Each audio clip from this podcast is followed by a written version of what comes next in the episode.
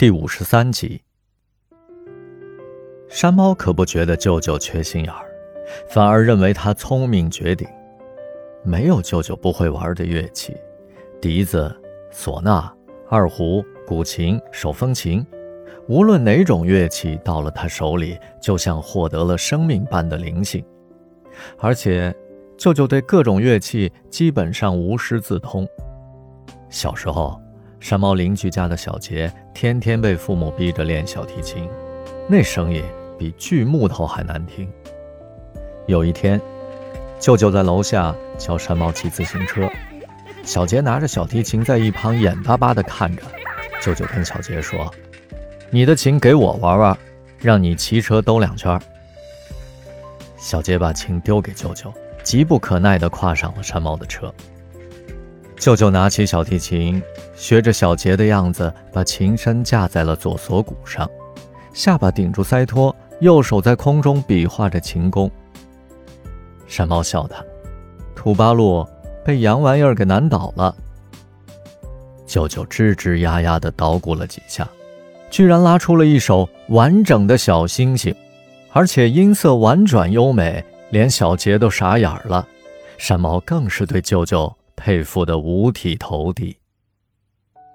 其实，舅舅本身就是个庞大的乐团，他的口技可以模拟任何乐器，还能发出鸟鸣虫叫、蝉鸣蛙唱、鸡鸣狗吠、风吹雷响、水滴穿石，所有一切自然中的声音。山猫曾跟舅舅一路走过长安街，那回头率绝对百分之两百。从俄罗斯民歌到琵琶协奏曲《春江花月夜》，从苏格兰风笛到名曲《百鸟朝凤》，华丽壮阔、柔婉低鸣，世间千种妙音、万种风情，尽在舅舅双唇一张一吸之间。山猫得意洋洋地击掌打响指，充当打击乐伴奏的角色，路人无不驻足。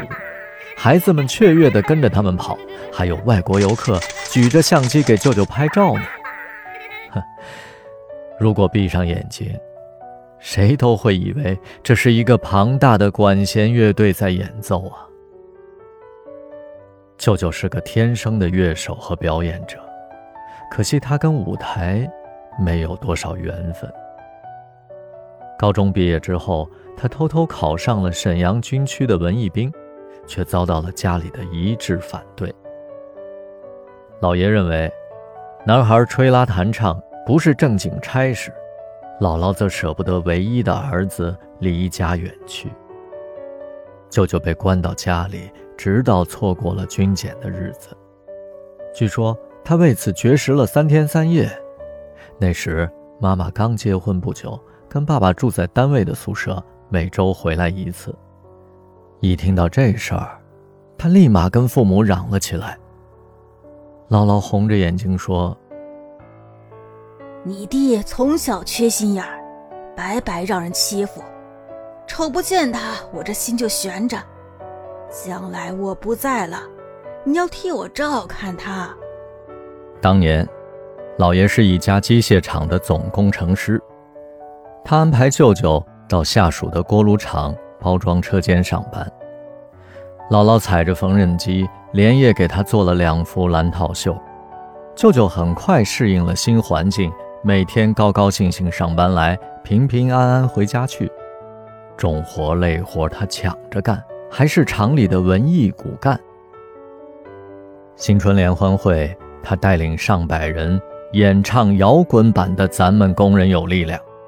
舅舅还被评为了工会的先进分子，厂里给他发了个带计算器的人造革文件夹，还有一只印着奖字的白搪瓷水杯，他一直珍藏在壁橱里。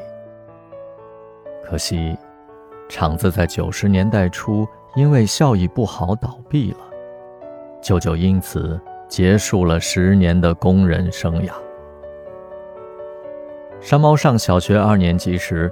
班里要举行新春联欢会，他是文体委员，班主任让他准备个节目，山猫就去找舅舅出主意。